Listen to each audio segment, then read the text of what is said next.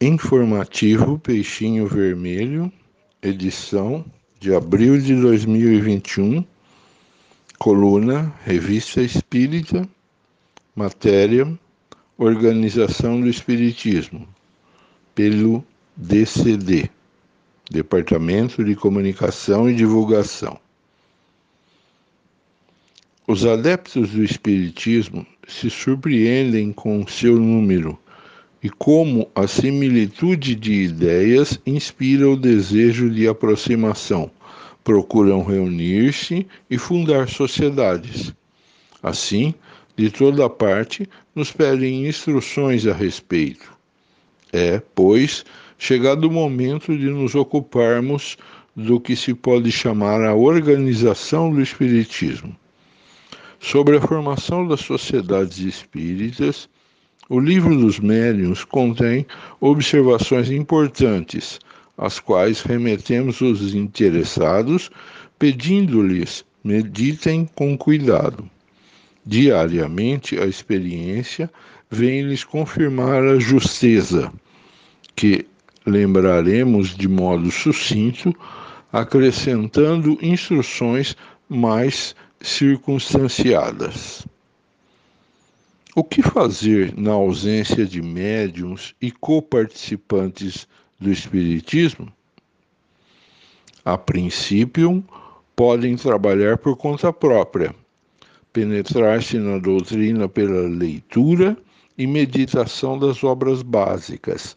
Quanto mais se aprofundarem, mais verdades consoladoras descobrirão confirmadas pela razão. Em virtude de sua posição, tem uma bela e importante missão a cumprir: espalhar a luz em seu redor. Os que aceitarem essa missão e não deixarem de ter pelas dificuldades serão recompensados pelo sucesso e pela satisfação de terem feito uma coisa útil. Sem dúvida, encontrarão oposição. Serão motivo de sarcasmo e da malevolência. Mas onde estaria o mérito se não houvessem obstáculos a vencer? Mas aos que têm a coragem de sua opinião, que estão acima das mesquinhas considerações mundanas, diremos que o que têm a fazer se limita a falar abertamente do Espiritismo, sem afetação, como de uma coisa muito simples e natural, sem buscar nem forçar convicções, nem fazer prosélitos a todo custo. O Espiritismo não deve ser imposto. Vence a ele porque dele se necessita e porque ele dá o que não dão as outras filosofias. Organização do Espiritismo. O aumento incessante dos adeptos demonstra a impossibilidade material de construir numa cidade, sobretudo muito populosa, uma sociedade única. Além do número, há a dificuldade das distâncias, que é obstáculo para muitos. É necessário, pois, multiplicar os grupos. 20 grupos de 15 a 20 pessoas obterão e farão mais pela propaganda de uma sociedade única de 400 membros.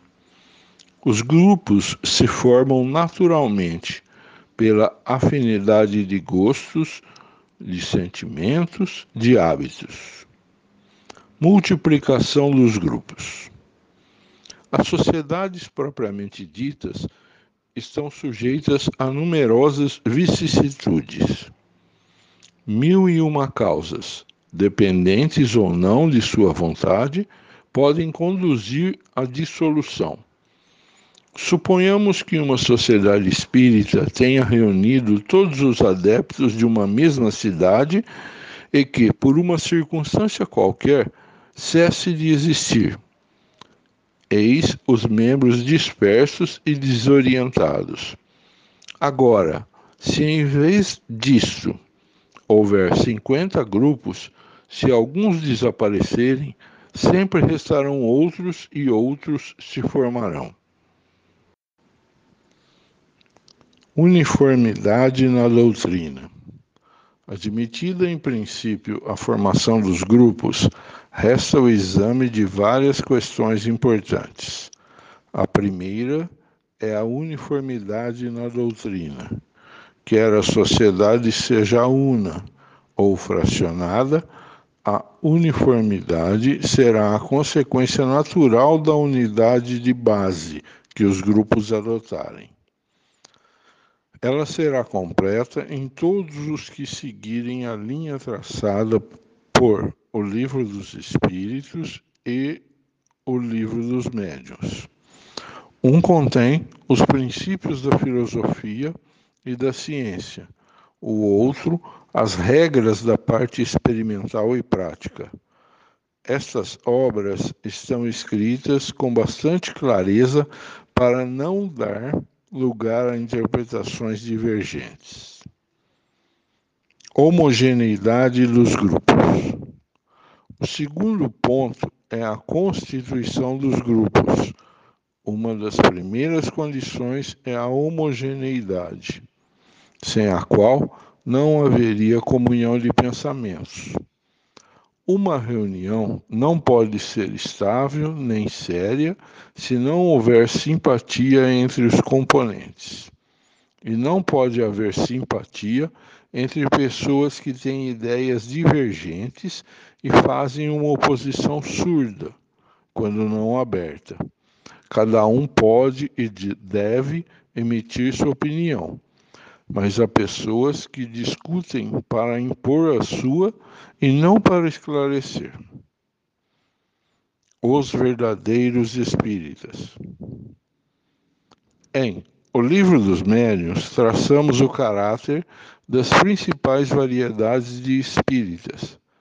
Pode pôr-se em primeira linha os que acreditam pura e simplesmente nas manifestações. Para eles, o Espiritismo é apenas uma ciência de observação, uma série de fatos mais ou menos curiosos. A filosofia e a moral são acessórios de que pouco se ocupam e cujo alcance não os preocupa.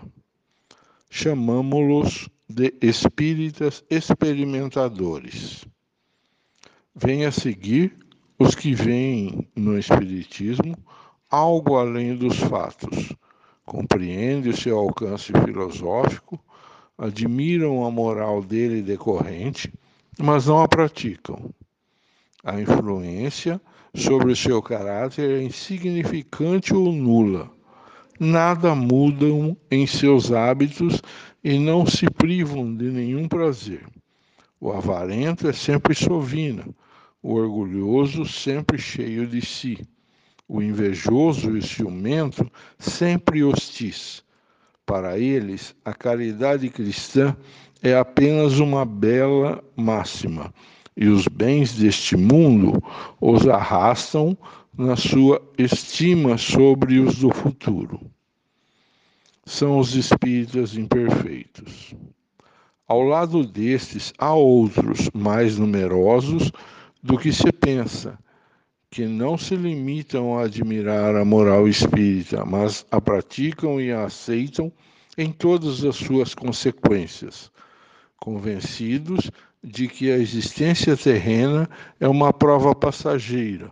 Tratam de aproveitar esses curtos instantes para avançar na via do progresso, esforçando-se por fazer o bem e reprimir suas más inclinações suas relações são sempre seguras, porque a convicção os afasta de todo mau pensamento. Em tudo, a caridade é sua regra de conduta.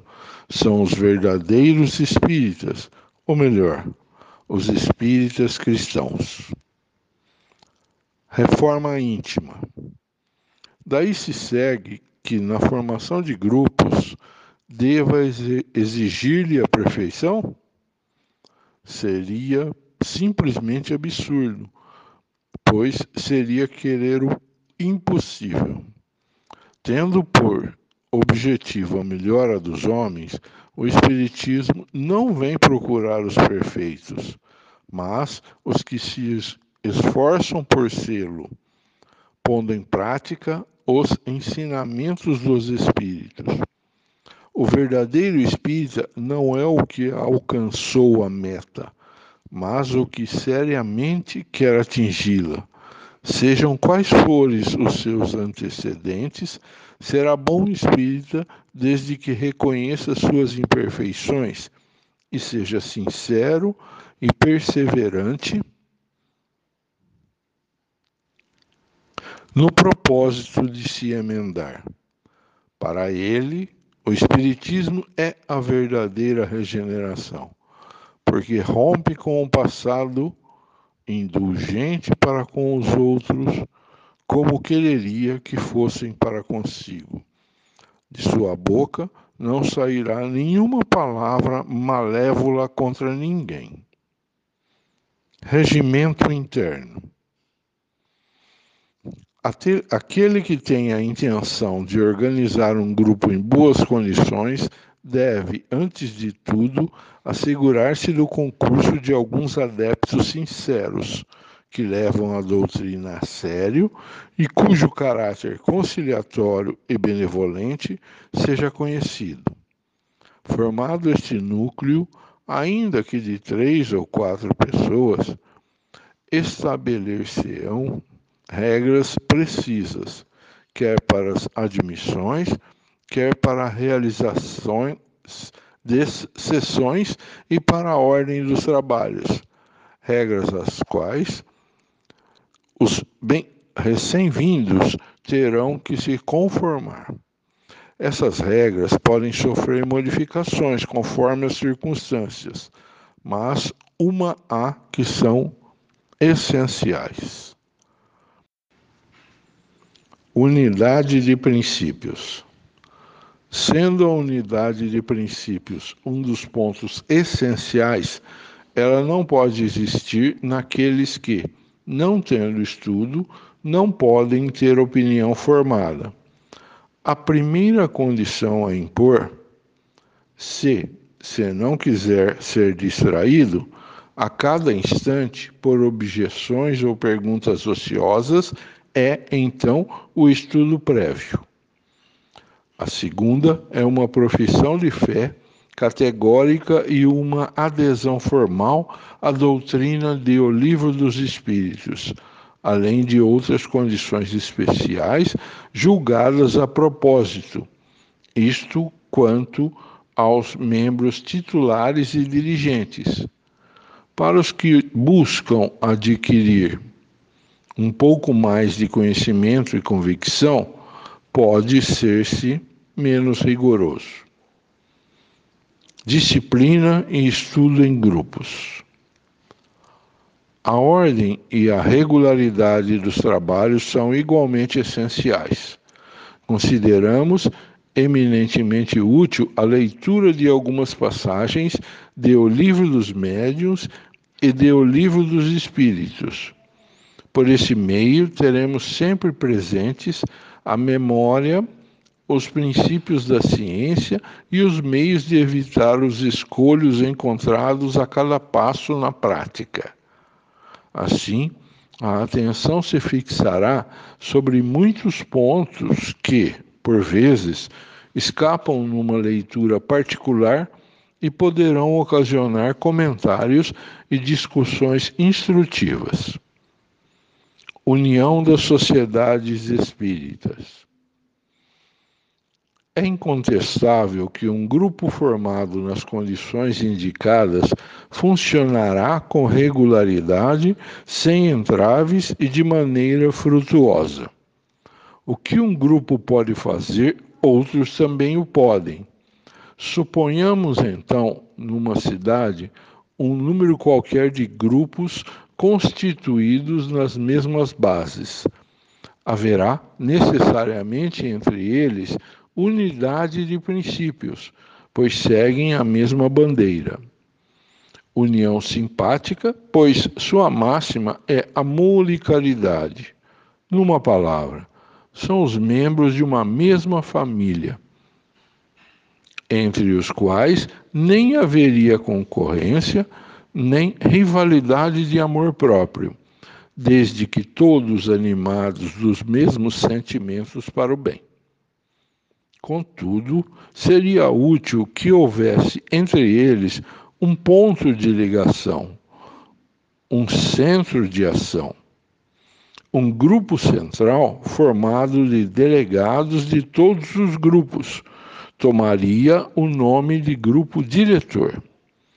Na impossibilidade de nos correspondermos com todos, com este teríamos relações mais diretas, o que é possível entre os grupos de uma mesma cidade, também o é entre os grupos diretores de diversas cidades, desde quando entre eles haja comunidade de vistas e de sentimentos.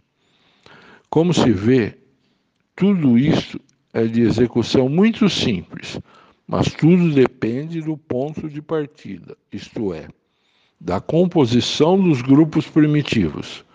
Se formados de bons elementos, serão outras tantas boas raízes que darão bons renovos. Se, ao contrário, forem formados de elementos heterogêneos e antipáticos, de espíritas duvidosos, mais ocupados com a forma do que com o fundo, que consideram a moral como parte acessória e secundária, há que esperar polêmicas irritantes e sem saída, pretensões pessoais, embates de suscetibilidades e, em consequência, conflitos precursores da desorganização. Entre verdadeiros espíritas, tais quais os definidos, que veem o objetivo essencial do espiritismo na moral, que é a mesma para todos, haverá sempre abnegação da personalidade, condescendência e benevolência, e por conseguinte, segurança e estabilidade nas relações.